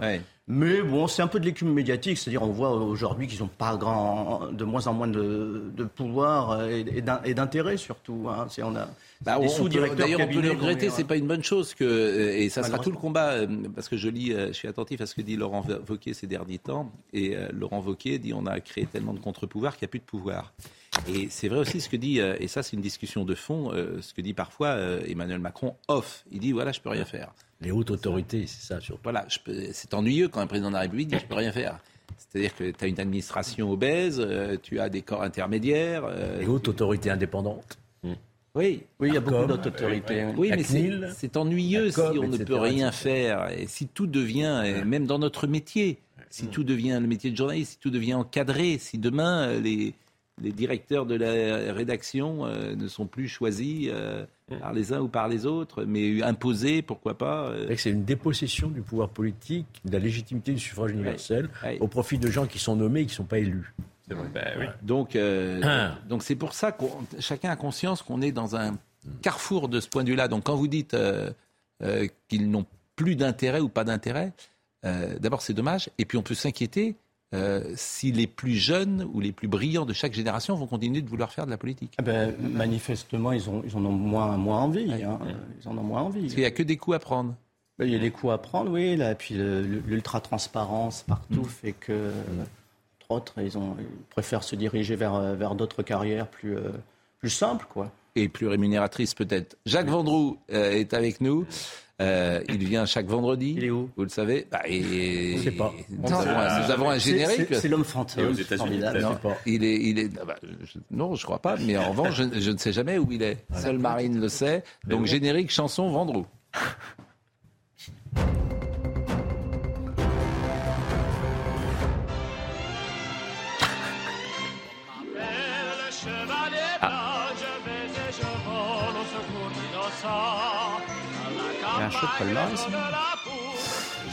Bonjour Jacques Vendroux. Comment ça va, mon petit garçon? Mais écoutez, parlez bien devant le micro, parlez assez fort. Eh bien là, là, je ne peux pas mieux parler devant le micro. Alors manifestement, je, vous suis, je suis au siège de la Fédération française de football. Pourquoi? Grâce à notre ami Philippe Diallo et le nouveau directeur général Jean-François Villotte, aujourd'hui, il y a donc tous les trophées de, de l'équipe de France. Il y a la Ligue des Nations, il y a les Coupes du Monde de 98 et 2018, il y a la Coupe d'Europe de 84 et 2000. Il y a deux jours, c'était l'anniversaire de Michel Platini, 67 ans. Et aujourd'hui, c'est l'anniversaire, ça vous l'avez zappé complètement, c'est pas normal, de Zinedine Zidane. Il a 51 ans et aussi Patrick Vieira. Donc j'ai trouvé qu'on allait faire une petite séquence anniversaire et il y a 25 ans, la France était championne du monde de football. Vous savez que le football, c'est un peu ma cam. Vous savez que j'aime ça, comme vous. Et donc, euh, je voulais rendre hommage, rendre hommage, je veux dire, au, football, parce qu'on a diabolisé le football ces derniers mois. Ah bah, et bien là, on peut quand même dire beaucoup de bien. Il y a les, il y a les espoirs qui ont gagné hier contre l'Italie 2-1. Il y a surtout l'équipe de France de foot féminine qui va sans doute aller gagner la Coupe du Monde en Australie et en Nouvelle-Zélande. Donc ce matin, je voulais absolument eh bien, faire un clin d'œil à toutes ces choses positives concernant le football français. Et je voulais, Pascal, parce que là, c'est une faute professionnelle si je ne le fais pas. Vous connaissez Jean-Michel Larquet, vous adorez Jean-Michel Larquet. Jean-Michel Larquet, il organise demain à 16h le 120e anniversaire de la Jeanne d'Arc de, Pau, la JAB de Pau, comme on dit, et on inaugure le stade Jean Larquet avec le Variété Club de France. Donc ça aurait été une faute de ne pas l'annoncer. J'ai l'impression que chaque année vous inaugurisez le stade Jean Larquet, donc euh, parce que ça fait dix fois que j'entends que c'est le Jean Larquet était le père de Jean-Michel, mais ça fait plusieurs fois que j'entends l'inauguration du stade Jean Larquet. Non non non non, c'est la première fois, c'est la JAB de Pau. Bon, alors il y a plusieurs stades Jean Larquet, manifestement. Instabilisé. Ah. Non non, il y a qu'un seul stade, c'est demain. D'accord. Bon, et vous êtes alors vous êtes à la fédération, mais vous êtes dans quel euh, Je voulais simplement parce que là vous avez fait une petite faute aujourd'hui. Oui. Vous êtes au courant Non. Qu'est-ce que j'ai fait? C'est l'anniversaire de Charlotte Dornella. Ah. ah. Non. Ah. Oh là Charlotte. Je le même ah, oui. Zidane, voilà. Vous êtes, je pas bien. Même... Mais attendez, euh, on va trouver une petite chanson, mais ça, euh, on va, on va, on va chanter. Mais on va vous offrir quelque chose, bien évidemment. Vous, on va vous offrir un coiffeur, peut-être, Jacques, avant que vous partiez euh, en vacances. Non, mais ça va pas. Non, attendez, c'est une moumoute. Bon, dites-moi, cher Jacques, la semaine prochaine, on, est là, mais le 7, ça sera notre dernier jour. Donc, ce que je vous propose, le, 7, c'est d'être avec nous en plateau, peut-être. Mais je serai en plateau avec vous, ne vous inquiétez pas. Oui. Et puis, euh, vous, faites, faites pas de soucis. Je me suis régalé à faire cette. Euh, cette ah, mais on compte sur vous l'année prochaine, hein la Comment? saison prochaine, cher Jacques, hein, on compte sur vous. On va aller voir Serge Nedjar d'abord, dans un oui, premier temps. Et ça, vous, mettrez, vous, mettrez, une cravate et vous passerez chez le coiffeur ce jour-là, j'espère. Non, non, non, attendez, j'ai une moumoute. Non, mais... Comme vous, j'ai une moumoute. Oui, bien sûr. Et là, vous êtes dans la salle des trophées. C'est la vraie Coupe du Monde. C'est une, une réplique. Je voudrais qu'on la voie, cette Coupe du Monde. Mais tenez, on va regarder, regardez. Vous avez tout là. Regardez, regardez, la Coupe du Monde est là. Bon, et à, côté, il y a. Vous avez, Pascal, vous avez là, vous avez le, la Ligue des Nations. Oui. La Coupe du Monde est là. Oui, et puis le, la Coupe d'Europe. La fameuse Coupe d'Europe gagnée par Platini et gagnée par Didier Deschamps. En 1984. Et, mais vous n'êtes pas venu avec votre ami Dominique Grimaud aujourd'hui? Non, Dominique Grimaud, justement, vous faites bien de m'en parler, est parti à Noirmoutier parce qu'il inaugure ce soir à 18h sa fameuse, son lieu de rencontre qui s'appelle le Croque Madame, qui a lieu, qui est à l'Épine. Voilà, je ne sais pas si vous le savez. Il ouvre, euh, il, inaugure une boîte de nuit, une boîte de nuit qui s'appelle le Croque Madame. Voilà. qui a fêté l'anniversaire. Hein. Bon, c'est entendu, le Croque Madame. Bon. Est-ce que je peux terminer par une annonce? Non, non, non, euh, arrêtez, on, on, annonce tout. Restez avec nous parce qu'il faut que nous voyions euh, notre ami euh, Labro. Euh, qui euh, reçoit euh, Monsieur Le Maire, Bruno Le Maire, écrivain, en même temps que ministre. 16 heures perdues. J'allais dire à 16 heures perdues. Oui. Bruno, c'est un personnage pour vous, Bruno Le Maire Bruno Le Maire, oui, ouais, c'est vrai qu'avoir un, destin national avec un nom de municipal, je ne sais pas si ça va lui réussir, mais euh, il, aime, il, aime, beaucoup écrire, oui. il avait dit, c'est lui qui, avait dit, je veux euh, faire effondrer l'économie russe, et c'est vrai que question effondrement d'économie, il, s'y connaît un petit peu. Quoi. Eh ben, Bruno Le Maire euh, a parlé, a échangé avec Philippe Labon. J'écris parce que c'est nécessaire. Et euh, vous parlez du président de la République, bien sûr que j'ai dit au président de la République que j'écrivais, qu'il le sait, que ça fait 25 euh, ans, 30 ans que j'écris, que je publie, parce que euh, j'ai pas le choix, c'est ce que je suis. C'est une passion, c'est le goût des autres aussi, Serge l'a parfaitement dit, c'est-à-dire que voilà, aimer les gens et avoir le goût des autres, c'est retracer ces personnages de femmes originales, de femmes singulières qui sont dans ce roman, euh, de personnages qui réussissent et d'autres qui échouent, euh, de vies qui tombent et de vies qui se redressent. Euh, pour moi, c'est très important d'aller au bout de cette quête et au bout de cette recherche. Il y a une autre chose très juste que dit Philippe Besson, ça je pense que n'importe qui le reconnaîtra, c'est que on a cette illusion quand on écrit de, de poser des choses qui restent alors que la vie politique, c'est un emballement perpétuel et de plus en plus, les jours passent, les semaines passent, les mois passent, vous dites mais Qu'est-ce que j'ai réalisé? Qu'est-ce que j'ai fait? Que restera-t-il de moi? Que restera-t-il, pas de moi, mais de ce que j'ai voulu faire. Il faut quand même saluer un homme politique qui aime écrire. Oui. Voilà, et qui publie et qui passe du temps. C'est aussi la tradition française, disons-le. Alors après, certains apprécient. Bah, il écrit, il écrit, plutôt bien. c'est pour ça que je ne lui fais pas d'attaque à lui. Non, mais voilà, moi je trouve que c'est positif. Ce qu'on lui demande, c'est de savoir compter quand même à son Non, il n'y a pas que ça. Il n'y a pas que ça. Il y a aussi cette dimension qui est française de la culture. Oui, c'est vrai. C'est le rêve déçu d'Emmanuel Macron. Oui, mais c'est un, acteur raté, Emmanuel Macron. Oh. c'est un président, il était président de la République quand même. Oui. Mais euh, bon. Un acteur raté donnera jamais un président de premier plan, mais peut-être, je ne sais pas. Sobaya Labidi. Il est dur. Il est dur. Il est très dur. Terrible épilogue pour le Titan. Les cinq passagers partis explorer euh, l'épave du Titanic sont morts après l'implosion catastrophique de leur submersible. Une annonce faite hier par les gardes-côtes américains et l'organisateur de l'expédition Ocean Gate. Au fil des recherches cette semaine, des informations mettant en cause Ocean Gate ont été dévoilées sur de possibles négligences techniques de l'appareil de tourisme sous-marin. Orage, un homme meurt foudroyé en Haute-Savoie. Le drame s'est déroulé peu après 17 heures sur un parking de Gaillard, une commune de 11 500 habitants située au sud-ouest d'Annemasse. Dix personnes témoins du foudroiement ont été prises en charge par la cellule d'urgence médico-psychologique du département rattachée au SAMU. Et puis l'Union européenne exige que Twitter renforce ses moyens pour respecter sa nouvelle régulation du web. Un renforcement qui doit être effectif d'ici le 25 août. Si la technologie n'est pas prête, ils doivent disposer de, suffisamment de moyens pour combler l'écart. J'ai parlé de ce sujet spécifique avec Elon Musk, précise le commissaire européen Thierry Breton.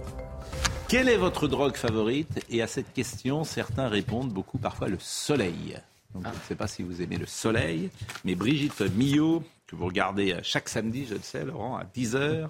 Bonjour, docteur Millot. Cette semaine, elle vous donnera des conseils pour bien profiter du soleil sans risque. Par exemple, vous, vous êtes un homme de la Méditerranée. Oui, complètement. Vous aimez le soleil. Et je, je m'en nourris. Oui. D'ailleurs, euh, bientôt, je vais repartir au soleil. Non, mais c'est vrai. Et euh, il y a ceux euh, qui sont parfois allergiques au soleil ah et ceux qui peuvent rester des heures comme ça. Je reste des heures, moi, sans, sans, sans crème, sans rien. Ah bah, et je prends pas de coup de soleil. Eh, mais il faut faire un peu de prévention, c'est quand même ce que dit ah Brigitte ah Donc vous avez la séquence, elle était faite pour. Euh, non, non, la, vie est une injustice incroyable. Vous êtes né euh, dans le sud au, nord du sud, euh, je suis né en Tunisie, moi. Ouais, donc au nord du né. vous êtes né au, soleil, vous avez ce teint, absolument, merveilleux. Toulouse. Bah oui. Mais j'aime bien Nantes, j'aime bien l'océan. je vous en prie, à Nantes, c'est soleil. Non, mais attendez, soyez pas désagréable. J'aime bien, la boule, j'aime bien. Mais, mais, bah vous êtes complètement fou. il y a du soleil, il y a beaucoup de soleil. Mais je préfère la Méditerranée. C'est le nouveau Saint-Trope. Ah avec le réchauffement climatique. Écoutez Brigitte Millot, bronzée sans risque. Dans les couches profondes de la peau, il y a des cellules que l'on appelle des mélanocytes. Ces mélanocytes, en fait, c'est comme des espèces de, cellules avec des bras un petit peu partout, un peu comme Shiva, tu vois. Et quand il y a des, rayonnements qui arrivent un peu trop forts à la surface de la peau, ces mélanocytes vont aller libérer des grains de mélanine. Ben là, on voit très bien les deux mécanismes de défense, tu vois, épaississement de la peau là-haut. Donc pour faire une séparation, pour empêcher, pour bloquer les rayonnements. Et ensuite, les fameux mélanocytes, ces cellules, il y en a partout hein, en profondeur de la peau, qui vont libérer, tu vois, tous ces petits pigments noirs, là, ces petits grains. Et en fait, ces petits grains, ils vont agir un petit peu comme des boucliers, comme des parasols euh, pour protéger justement des ultraviolets. Donc voilà ce qu'est le bronzage. C'est une réaction de défense. Eh bien, c'était un plaisir d'être avec vous. On va euh, marquer une pause et on revient dans une seconde.